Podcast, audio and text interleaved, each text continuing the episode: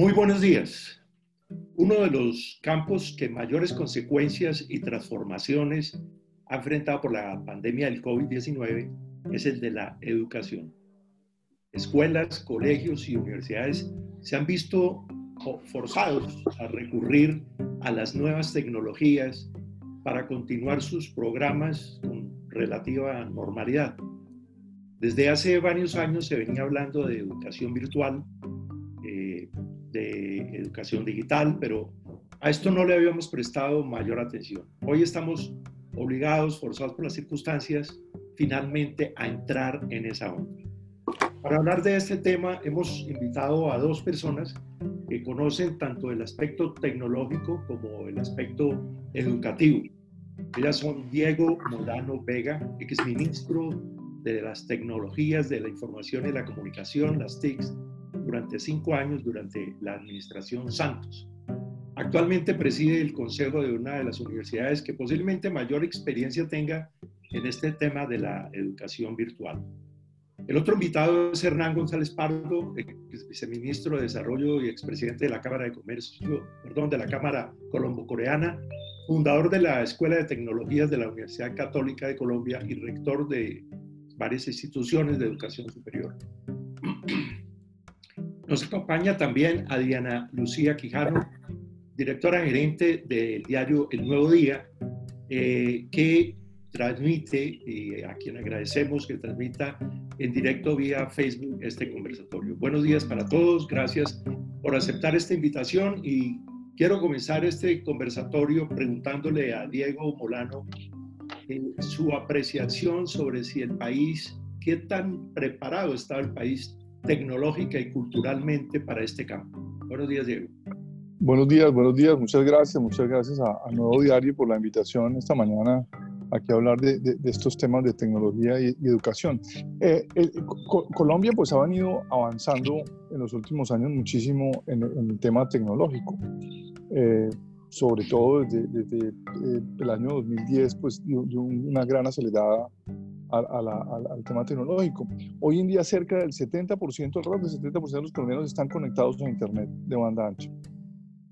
Eh, muchos todavía están conectados a través de, conexiones móviles, a través de conexiones de celular de, eh, de, 4G, ahora va a venir a 5G. Eh, entonces uno dice, oye, pues 70%, todavía falta gente. Sí, sigue faltando gente, sigue faltando gente. y en el tema de infraestructura, de, tecnología es un tema como el ciclismo, que uno pedalea, pedalea, pedalea, pedalea, pero si uno deja de pedalear, pues se cae. que uno nunca puede dejar de invertir en infraestructura de telecomunicaciones. Nunca es nunca. Es decir, y uno ve los países desarrollados, los países líderes en esto, siguen, siguen, siguen, siguen, siguen. Es una carrera que no termina. Y miren ustedes como consumidores, cada cuánto cambian ustedes de celular. Piénsenlo. Claro, mi mujer lo cambia como cada cuatro meses que lo vota, pero, pero, en promedio los colombianos cambiamos de celular una vez cada dos años. Pues de esa forma toda la infraestructura de telecomunicaciones tendría que renovarse una vez cada dos años, todo lo que está por detrás, ¿no?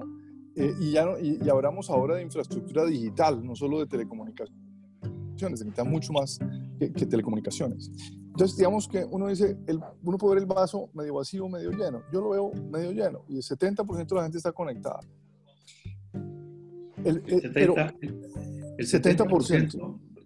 decía, eh, perdona Diego, te interrumpo, eh, hay unas cifras que suministra Andesco, en el que de, de, finales del año pasado, creo, y que afirmaba que en las zonas urbanas era el 52, pero en las zonas rurales era el 7% sí, pero eso solo, eso solo, eso solo internet es fijo. Andesco no tiene móvil, es solo internet fijo. Hay que sumarle el, el, el, internet de móvil, como el que yo estoy usando en este momento. ¿sí? Ya. Eh, entonces, eh, hay, que sumarle ese internet. Entonces, por eso, eh, y además, el, tema siempre es, hay, hay, que ver las encuestas porque no no, se, no se ve por el número de conexiones, porque en una conexión de internet fija de una casa puede haber cinco personas usando. Entonces, ¿cómo cuenta uno la penetración, cierto? O, hay gente que tiene eh, eh, eh, dos o tres conexiones fijas y solo es una persona porque tiene la oficina, la casa y, de pronto una casa de recreo para los ricos, ¿no? Entonces son tres conexiones, pero una o dos personas usándolas. Entonces no, no, no, no, no uno no puede ver la penetración de Internet de acuerdo con el número de líneas vendidas. Son, son cosas diferentes. Pero Carlos Lemois, del, del, del Centro Nacional de Consultoría, hace una muy buena encuesta al respecto. Y, y, en esa encuesta y en todos los estudios que hacemos internacionalmente nos damos cuenta de que el problema de tecnología de Colombia no es de tecnología, es de cómo usamos la tecnología. Entonces puede que el 70% de la gente lo esté usando, pero cuando miramos cómo lo usa, ahí esa brecha entre los países líderes en la transformación digital y nosotros, esa brecha crecer todavía más y es que no lo usamos bien. De acuerdo con ese estudio del Centro Nacional de Consultoría, el 85% de los colombianos usamos el Internet para comunicación básica y entretenimiento. ¿sí? Eh, no, lo hacemos de una forma productiva, no lo hacemos de una forma eh, para educarnos, no lo hacemos de una forma para mejorar nuestra calidad de vida. Es solo en general para mamar gallo, me perdonan la expresión. ¿Sí? Bueno, una muy buena expresión estando en la costa. Exactamente. Entonces, ahora, esa, la brecha entre el mundo líder y Colombia todavía aumenta más cuando uno mira al gobierno cómo usa la tecnología. En todos los indicadores de gobierno digital, Colombia ha venido empeorando, eh, eh, eh desmejorando su, su ranking. Y, y, y, los gobiernos empiezan, eh, y además esto no es un tema del gobierno central, es un tema de todos los gobiernos. Miren totalmente obsoleta en, el tema. cuando uno evalúa todo el sistema del gobierno, el Estado usando la tecnología, esa brecha todavía aumenta más. Pero esa brecha sigue aumentando más. Y eso lo, lo, vemos en un reporte que, que, que, del, que, de que yo estoy en la Junta que se llama Global Innovation Index, eh, que es cómo con la tecnología innovamos. Ahí esa brecha todavía sigue aumentando más, pero todavía aumenta más cuando uno analiza las empresas, el sector privado. El sector privado. Cómo el sector privado está súper atrasado en, la transformación digital e inclusive está el sector privado más atrasado que el sector público de, términos relativos. ¿sí? Mucho más atrasado. Pero la peor, entonces la, brecha y la brecha más, más, más grande de todas es la de talento. Entonces hay, hay, hay, un estudio que, que que también colaboro con ese estudio, que lo hace una de mis escuelas en las que estudié, el, IMD de Suiza, que es líder en, en, en, temas de, de, medición de la economía digital. Ese estudio es sobre talento digital, si, tiene, si tienen los países el talento adecuado. Ahora, no solo ese estudio lo dice, estamos prácticamente en la cola eh, de talento sino también lo dice la OECD. Uno ve indicadores de la OECD como un indicador que se llama las habilidades tecnológicas de los profesionales, pues es, son terriblemente malas. Y aquí que estamos con la directora de un medio de comunicación, le voy a contar que he hecho el siguiente ejercicio. He tomado estudiantes recién egresados, recién egresados de Facultad de Comunicación de universidades élite de élite, de las mejores universidades del país. Pero también lo he hecho con médicos, con abogados, con economistas y he evaluado sus habilidades de tecnología, ¿no? haciendo focus groups y haciéndoles pruebas. Y encontré que no las tienen, no las tienen, pero lo peor es que creen que las tienen. ¿Sí? Cuando dice usted por qué cree que las tienen, pues porque son usuarios de Facebook y de Instagram, que hacen TikToks, ¿sí? Eh, eh, eh, videos y esas vainas. Entonces, pero le pregúntenle además, pregúntenle a un estudiante de comunicación social recién egresado, ¿cuál es la principal fuente de ingresos de su industria? La principal fuente de ingresos de la industria hoy en día son es la publicidad en Facebook y Google, entre los dos. Esa es la principal fuente de ingresos de esa industria. Y le pregunto a usted, dígame, ¿cómo funciona el algoritmo de esa fuente de ingresos, que es de eso depende su vida, su industria. Nunca he encontrado en Colombia el primero que me lo conteste. ¿Sí? ¿Y eso qué significa? Pues que, que, que, un periodista hoy en día tiene que saber de data analytics, un periodista hoy en día tiene que saber de blockchain, un médico hoy en día tiene que ser experto en inteligencia artificial. Un abogado hoy en día tiene que saber qué es un algoritmo porque la regulación del futuro va a estar basada en algoritmos. Si la economía está basada en algoritmos, la regulación va a estar basada en algoritmos. Y entonces uno le pregunta a los abogados, quizás que esos algoritmos tienen ni idea.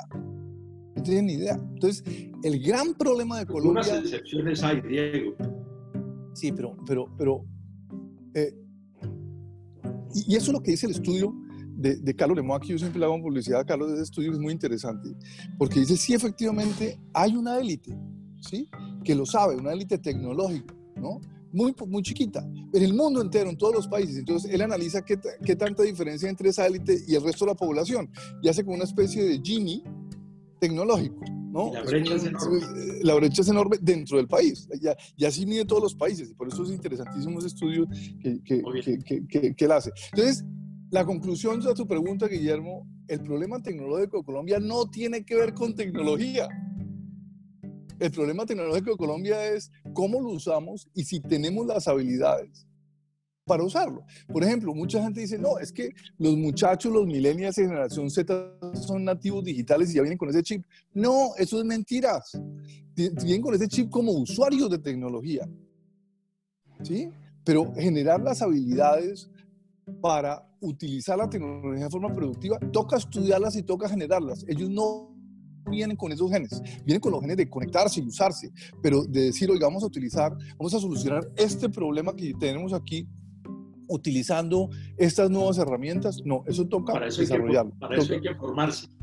Exactamente. Entonces, repito, el gran problema de la brecha no es tecnológico, no es de infraestructura, no es de telecomunicaciones, es de el uso de la tecnología y sobre todo qué tan preparados estamos los profesionales para, para mover la economía utilizando esas herramientas.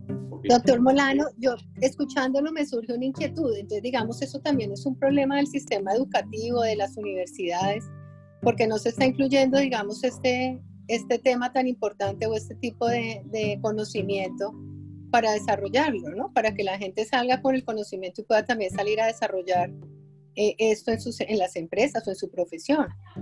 Sí, efectivamente, Ana Lucía, esa respuesta es sí. El problema es el sistema educativo. Por eso hoy estamos hablando de educación. El gran problema es el sistema educativo. El sistema educativo colombiano tiene tres, tiene cosas maravillosas. y ahora hay que decir que en los últimos 20 años, más un poquito más, realmente ha mejorado enormemente su, su, cobertura y la penetración de la educación superior ha mejorado enormemente, a pesar de que los últimos años han ido cayendo el número de estudiantes que entran a la universidad. Eh, las matrículas están cayendo, eh, eh, el año pasado cayó más de 10%, el año pasado 8, el anterior 7, pero ha venido creciendo, pero tiene tres problemas estructurales gigantes. El primer problema que tiene el sistema educativo es que es, no es inclusivo, es exclusivo. Cuando uno toma, por ejemplo, este estudio no lo hizo, lo, hice yo mismo, ¿sí? Yo tomé a los, a los, colombianos nacidos en 1986, que hoy están entre 33, 34 años, solo el, alrededor de un 10%, esto cambia de ciudad en ciudad, departamento en departamento, pues alrededor de un 10% tienen un título de educación superior, incluyendo el SENA. ¿Sí? Entonces, tenemos un sistema educativo, o teníamos un sistema educativo antes, antes de la crisis del coronavirus, que solo le servía al 10% de los colombianos. ¿Sí? que, y no, estoy diciendo si es que tiene que ser universitario o técnico, está incluyendo al SENA, ¿sí? Entonces, si tenemos un sistema educativo que solo le sirve al 10% de la población, pues es un sistema educativo que no sirve. Así de fácil, que no sirve. Es totalmente excluyente, ¿sí? Lo que pasa es que vemos las cifras de otro lado y decimos, ah, es que miremos quién está estudiando entre 10, eh, la gente que está, que está entre los 18 y los 24 años, ¿quién está estudiando? sí, probablemente uno toma el dato de Bogotá, inclusive sale más que el 100%, ¿sí? Pero realmente usted tiene que ver la efectividad del sistema y es que cuánto se gradúa, realmente tiene un cartón, porque la, la, deserción es altísima, altísima, y yo creo que eh, Hernán nos puede contar mucho más sobre el número de deserción, pues es terrible la deserción en Colombia. Entonces, cuando uno dice la efectividad del sistema y es afuera quién tiene un cartón, solo el 10% lo tiene. Entonces, hay un problema gigante ahí. El segundo problema que hay es que, no es un, el, monopolio de ese problema no lo tiene Colombia. Eso es un tema mundial, ¿sí? Y es que las universidades están con un modelo de hace más de un siglo, más de 100 años con un modelo, inclusive en algunos casos más de 150 años de, modelo atrasado. Entonces, eh, tenemos que eh, ver cómo las, las, universidades cambian y las universidades del sector educativo es el más conservador de todos.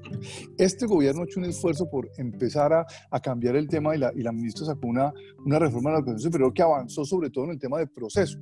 El modelo sigue siendo el, el, el, el que está eh, atrasado, pero eh, afortunadamente vino esta crisis porque esto está obligando a la gente a, a, a, cambiar. Pero, y el tercer problema es que seguimos produciendo profesionales que no sirven para esta realidad. Y esa es la principal razón por la cual la matrícula está cayendo. Porque la gente dice, ¿yo para qué estudio? Si es que me toca, si hago, una, hago un, pregrado y voy a buscar trabajo y si me va bien consigo de, chofer de Uber. Entonces me dicen, no, haga una maestría y hace una maestría y se le va bien, pues se, se, pasa de, de Uber X a Uber Black. ¿No? Eh, eh, entonces, entonces, dice, ¿yo para qué estudio? Pero yo para qué estudio? es que eso, eso no me... ese, ese, contrato social, ese contrato social... No está funcionando. No está funcionando. ¿Y pero por qué? Sencillamente porque la educación... Ahora, cuando uno se mete a analizar la educación, y yo me metí a este tema justamente como el problema tecnológico de Colombia tiene que ver con talento, pues yo ahora le dedico mucho tiempo al talento, dirijo una universidad eh, eh, eh, que, que, que, es, que, pues, que hemos venido transformando. Yo la tomé con 16 mil estudiantes y en total hoy en día tenemos 57 mil estudiantes ya en tres países, pasamos de un país a tres países y estamos creciendo enormemente. Y cuando uno se mete y se da cuenta, oiga, hay, hay, hay, hay un tema fundamental y es que el, el, el marco regulatorio es muy, muy, muy rígido y no permite que las universidades innoven, que se dinamicen eh, y que ajusten su oferta rápidamente a las necesidades reales de la economía. Entonces, eh, Adriana, eh, usted tiene razón. Una, una, cosa, Diego, para, para Hernán. Diego nos, nos afirma con, con solidez y con solvencia que el problema no es tecnológico, que el problema no es tanto de infraestructura. Sin embargo, Hernán, que me gustaría conocer tu opinión respecto a esto. El lunes de esta semana entraron colegios y escuelas y los profesores, el común denominador era que no sabían cómo iban a evaluar porque muchos alumnos no tenían conexión de internet en su casa, no tenían ordenadores, o sea, sí hay un componente de, fuerte de infraestructura. ¿Comparte la opinión de, de, comparte la opinión de Diego de que no es un problema de infraestructura o sí lo hay? A ver, es que yo, digamos, quisiera un poco, tomando las, las palabras de Diego, empezar diciendo lo siguiente. Nosotros sí tenemos un grave problema, y Diego lo, lo reconoce y lo dice y lo ha estudiado mucho, un grave problema en últimas que se podría definir en el tema de calidad de la educación. Y la calidad es, digamos, tiene relación con el tiempo. No es lo mismo la calidad de la educación que se exigía en la Edad Media que la que estamos exigiendo, la que se requiere hoy eh, las habilidades, eh, de alguna manera, de, conocimiento que se requieren hoy eh, en, nuestra, en la nueva sociedad. Yo, digamos, quiero específicamente pensar en algo, pensar en, en yo tengo que ser un poquito académico. Digamos que Diego es el, nuestro referente tecnológico en Colombia y lo tenemos por el mundo dictando conferencias y, mostrando nuestras eh, habilidades eh, colombianas en, conocimiento en tecnología. Yo voy a referir un poquito a ese tema académico puntual.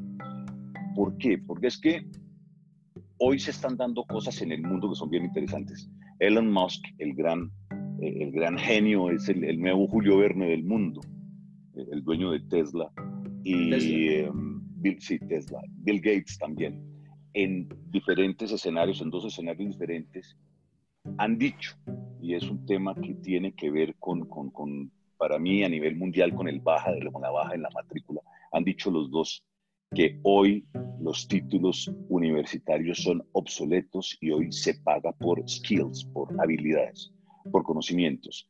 ¿Qué significa eso? Y voy a contar una, una anécdota cierta. Significa que hoy la persona que sale con un título de ingeniero de sistemas de una universidad de élite en el mundo y se presenta a una de las grandes corporaciones a trabajar a un Apple, a cualquiera, tiene las mismas, digamos, las mismas eh, exámenes que una persona que llega y dice, yo me he hecho, yo soy una persona, un self-made man, una persona que me he hecho a mí mismo, se presentan igual y tienen exactamente las mismas condiciones si son contratados laborales en términos que gana lo mismo, el que es capaz de hacer lo mismo, independientemente si haya pasado por no por una universidad. Eh, una anécdota es que alguien vino en algún momento a Colombia, trabaja para una empresa que Diego la, conoce seguramente, que se llama Roku. Roku es hoy, Roku con K, es hoy la empresa líder de streaming TV, que es la televisión, la nueva televisión, compite con Amazon TV y compite con Apple TV. Y es la líder en los Estados Unidos, tiene una relación muy fuerte con Netflix, es la líder en los Estados Unidos en televisión. Esa persona que vino aquí a Colombia eh, vino a un tema familiar y le pregunté, y trabaja con Roku. Entonces yo le pregunté que por qué había decidido eh, estudiar ingeniería de sistemas. Es un muchacho joven que es desarrollador, es un desarrollador de códigos, ya un muchacho técnico muy bueno desarrollando código en Roku y muy apreciado y tiene un buen nivel, es director. Le pregunté que por qué había decidido estudiar eh, en sistemas y en qué universidad de California había estudiado. Me dijo, no, yo no estudié ingeniería de sistemas. pero eres un desarrollador. Dijo, sí, yo estudié música en una academia de música, en una universidad de música de California así, ¿sí? Se requiere la misma habilidad desde el punto de vista matemático, o sea, cerebral matemático, la misma habilidad para desarrollar un algoritmo desde el punto de vista del software que para hacer una pieza musical. Y la segunda, me dijo, la segunda profesión más demandada para desarrollo de sistemas en todo Silicon Valley donde él trabaja son los músicos, curiosamente. Entonces, esto nos dice que de alguna manera el mundo, por supuesto, a mí me, me, causa siempre, eh, eh, digamos, me gusta mucho oír a una persona como Diego Morano, porque entiende uno que el mundo que nosotros en nuestra, digamos, cuando pasamos por las universidades donde pasamos, el mundo que conocimos es un mundo que ha cambiado mucho. Sin embargo, hay temas allí que Diego lo menciona eh, cuando habla de las, digamos, de las debilidades que se tienen en, en, en, el tipo, en el tipo de, de, conocimiento del estudiante, en, las capacidades, cuando uno entre, los entrevista, hay, hay unas debilidades grandes.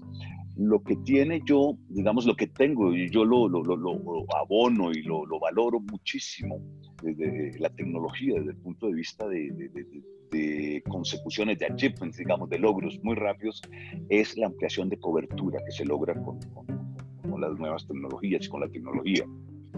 Es importantísimo llegarle a más y más y más gente, llevarle conocimiento.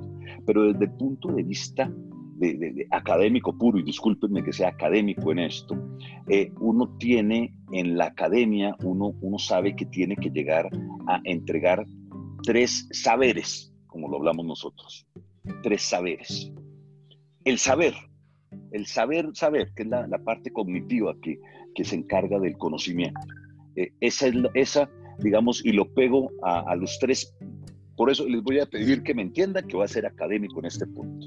La academia per se tiene tres pilares, se mueve sobre tres pilares académicos. Son como las tres patas de un trípode, el trípode con el que toca poner el, celular eh, para poder uno hacer estas conferencias. Los tres pilares, las tres patas de la academia son la docencia, que de alguna manera, para ponerlo claramente, es la dictada de la clase.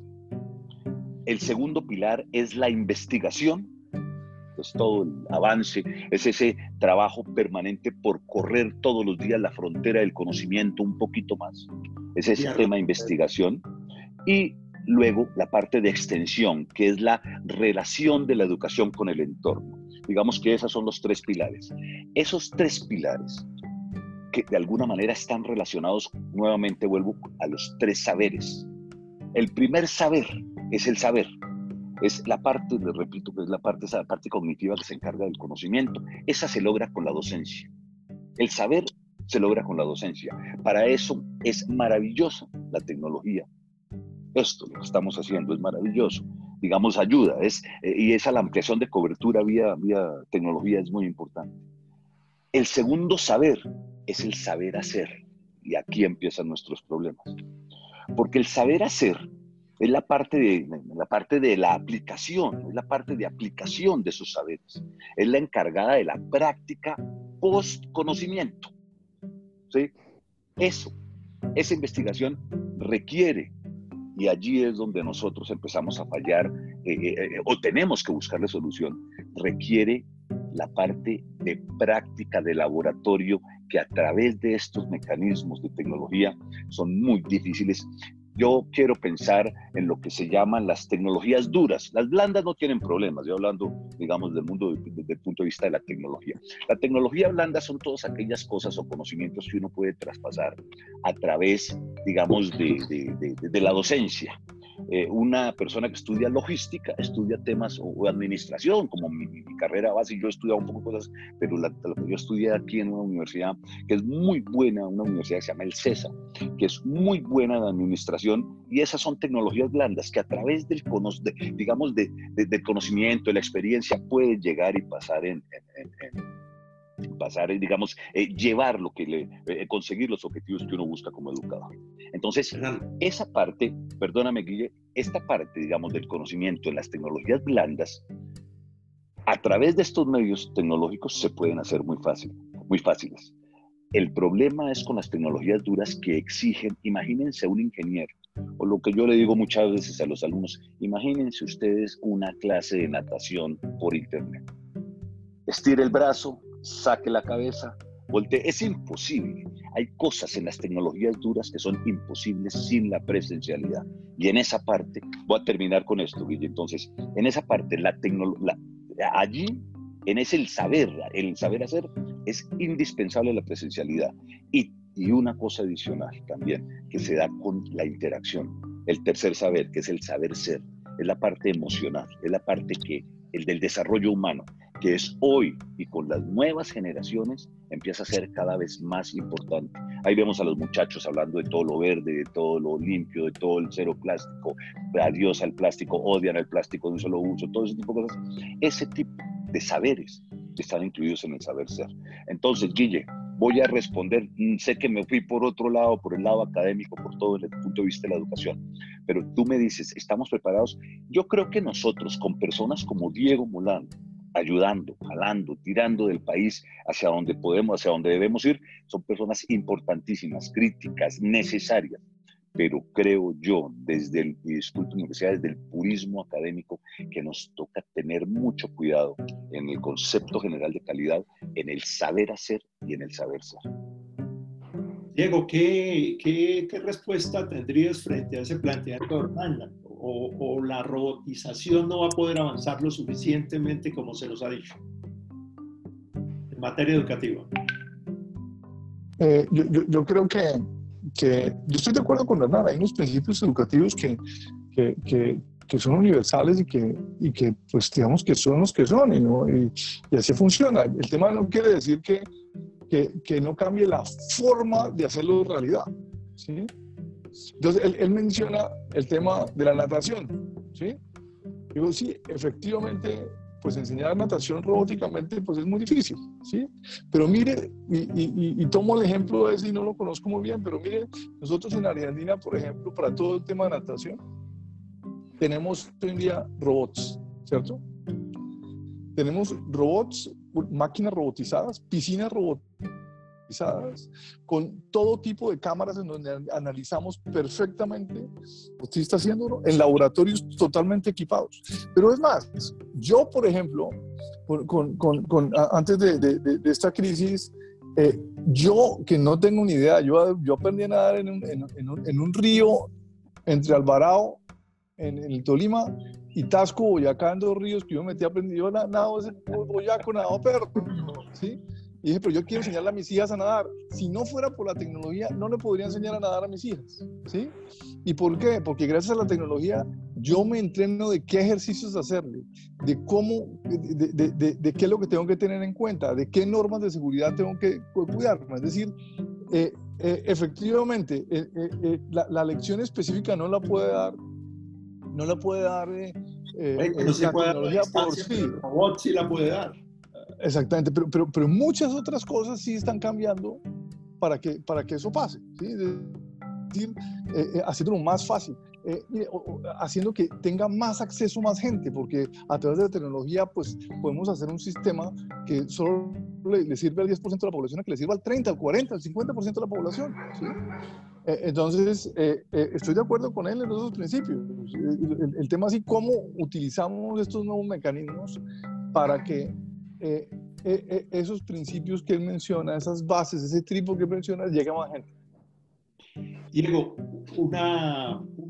estabas hablando al comienzo de un tema que me parece muy importante, muy interesante, y es el médico tiene que aprender de tecnología, el abogado también, de análisis de data, la big, la big data, el, el, tema digital. Se acabaron las formas que uno podría decir puras, de que este es ingeniero y este es arquitecto y este es médico, y hay unas formas más híbridas, donde hay un mix de, de, profesiones y oficios que se están mezclando eh, y que se están conjugando. ¿Hacia allá vamos? No, no, yo sí creo que ah, tiene que haber especialización. O sea, uno sí tiene que tener gente integral que entienda el mundo, que entienda todas las cosas, pero, pero tiene que haber especialización. La gente tiene que especializarse. El mundo avanza es porque la gente se especializa, no, no por los generalistas. ¿sí? El mundo avanza, eh, se crean cosas, sobre todo porque la gente se mete profundamente en un tema. Yo creo totalmente en, en que hay que hacerlo. Pero lo, lo que habla Hernán, de esas habilidades de todo el mundo es que necesitamos todos tener unas nuevas habilidades. Así como antes, antes era suficiente con que tuviéramos las habilidades de sumar, multiplicar y dividir, ¿cierto? Y, eh, hoy en día tenemos que tener todos más, es decir, todos los profesionales, todos, de todas las áreas, tenemos que tener un poquito de ingeniero de sistemas, ¿sí? Eh, pero eso, eso, el ingeniero, el, médico, si tiene un problema, y lo estamos viendo hoy con el, con el coronavirus, ¿no? para que los epidemiólogos solucionen el problema, tienen que saber de tecnología y tienen que saber cómo interactuar con ese mundo tecnológico.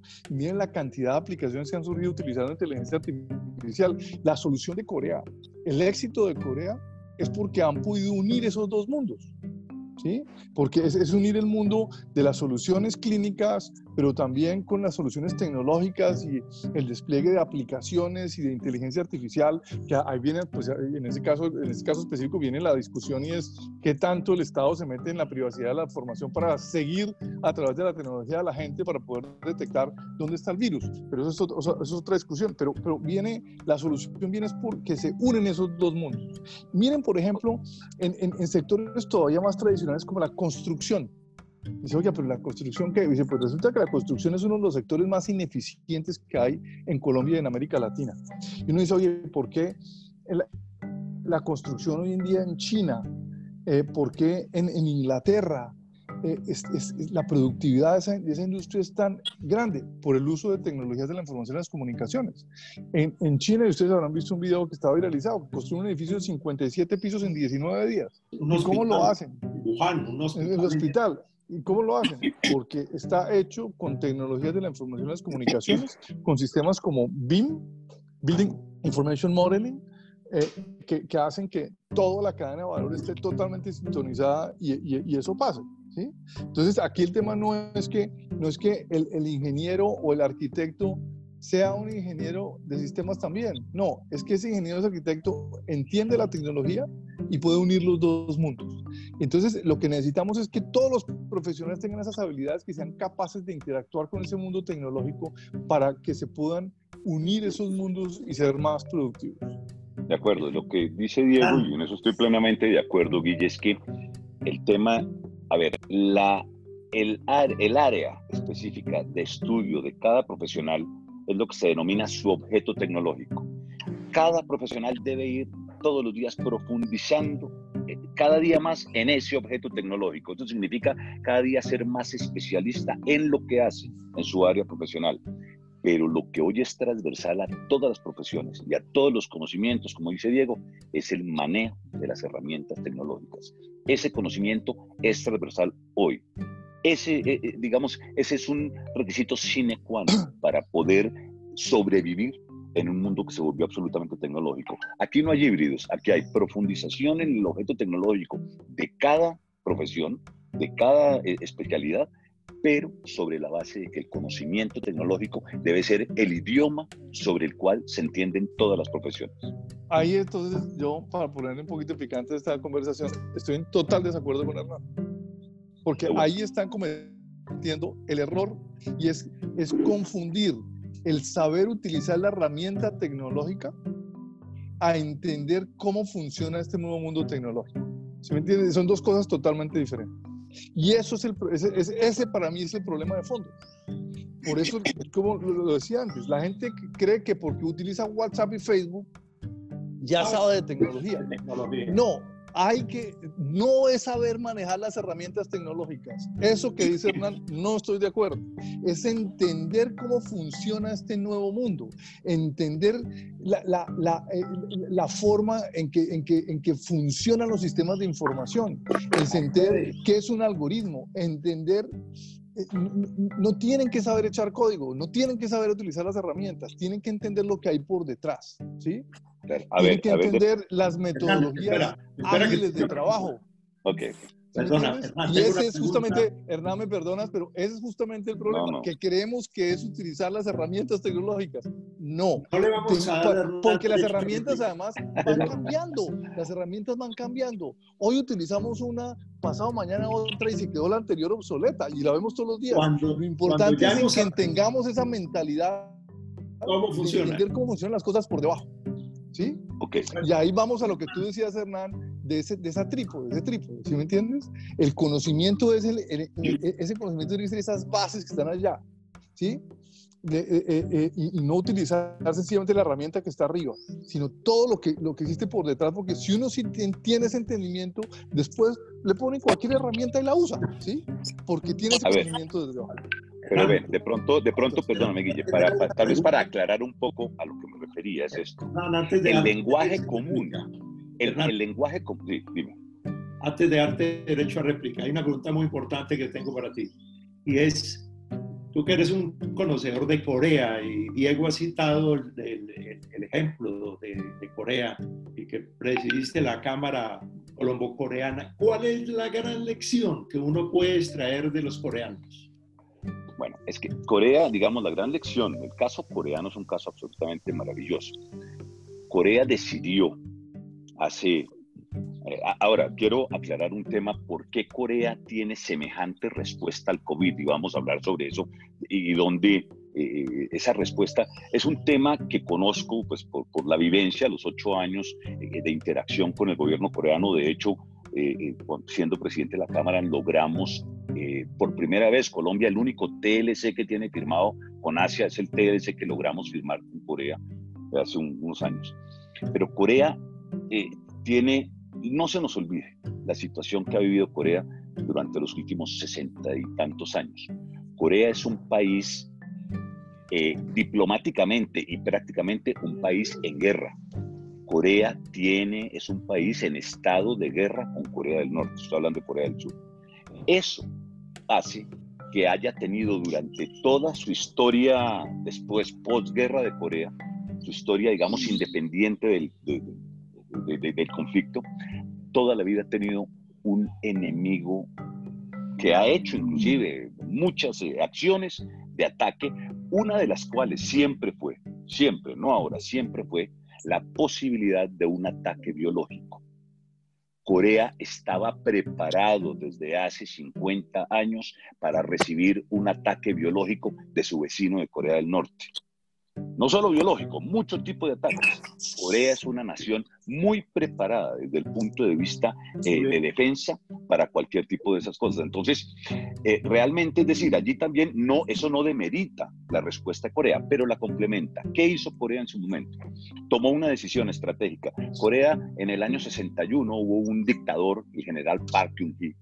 Ese dictador, por unos planes quinquenales, él fue asesinado en el 79, el, el, el, general Lee arrancó con unos planes quinquenales, pero uno de ellos fue primero ser una, una nación muy desarrollada tecnológicamente y segundo pasar del, primer, del tercer mundo al primer mundo. ¿Qué hizo? Ah, y hoy, y hoy Diego lo, lo debe saber, hoy se, ellos se ufanan de que en cualquier centímetro, centímetro de tierra de los 91 kilómetros cuadrados, que es una ciudad muy, una, un país muy pequeño, 91 kilómetros cuadrados de, de, extensión, donde se levante el piso, allí hay internet, pasa internet de alta velocidad. ¿Qué hizo con eso? Primero, acabó el dinero físico prácticamente, se acabó en Corea, los, el, el, el won, el, el, el won se acabó prácticamente. Hoy, el mecanismo para todo, para identificarse, para mover, para comprar, eh, todos los mecanismos, digamos, el teléfono celular hoy es el elemento más importante que tiene un coreano en la vida. ¿Qué significa eso? Que a través del celular, como dice Diego, allá sí se controla hasta el último habitante, sus 50 millones de habitantes en ese terreno tan pequeño, se controlan a través del celular, la ubicación, todo. Entonces, ¿cómo hicieron ellos, eh, eh? ¿Cómo hizo Corea? Primero hizo estaban preparados para un poco de test, tal vez no para el COVID-19, pero en general para testear a la población sobre un ataque eventualmente, un ataque eventual eh, biológico. Lo que hizo fue activar, ordenar a todo el mundo, activar que tuvieran la obligación de tener activada la ubicación de sus celulares inmediatamente desde el momento en que son examinados. Eso ha sido una gran una gran, eh, un gran acierto de Corea. Me da pena, Hernán, cortarte. Vamos a tener que, eh, se nos ha acabado el tiempo, desafortunadamente. Eh, antes de darle la palabra a, a, Adriana para que nos haga el honor y nos cierre este espacio, quiero pedirle a, a, a un consejo concreto, breve, conciso para el país en este momento. Eh, bueno, la, la, la, la, verdad estamos en, en, un momento de oportunidades. Es, verdad que tenemos muchos, un problema gigante y la, ventaja que tenemos es que no es un problema de Colombia, es un problema del mundo. O sea, estamos todos iguales. Estamos en un, un, tema que nos ataca, a, estamos en el mismo barco, pero además una ventaja que tenemos es que este, este barco, este virus ataca a todo el mundo independientemente de qué clase social uno, uno, esté. Eso también es una cosa muy importante en un país que tiene tantas diferencias sociales. Yo creo que lo que tenemos que pensar aquí es y cómo salimos campeones de esta crisis. Todos, de manera personal, en nuestras instituciones donde trabajamos, en nuestras empresas, organizaciones, es cómo salimos campeones. O sea, claro, yo, yo lo que hago en todas las organizaciones donde estoy involucrado es decirle, bueno, toca hacer un plan para, para, para, para, para contener la crisis, pero también otro plan de cómo soy campeón de esta crisis. ¿sí? O sea, hay, que tener, hay, que, hay que estar trabajando en el corto plazo, pero también en, en el mediano plazo decir yo, ¿qué hago aquí para generar ventajas competitivas? De modo que eh, en, en, en, en, dos años yo volte a mirar atrás y diga, oye, tomamos las decisiones adecuadas y hoy yo soy campeón. Y si todos hacemos eso colectivamente, vamos a ser un país que sale campeón de esta crisis. Y, y obviamente aquí un, un, un, tema fundamental es el, es el tema de, otra vez, de, de, la capacitación.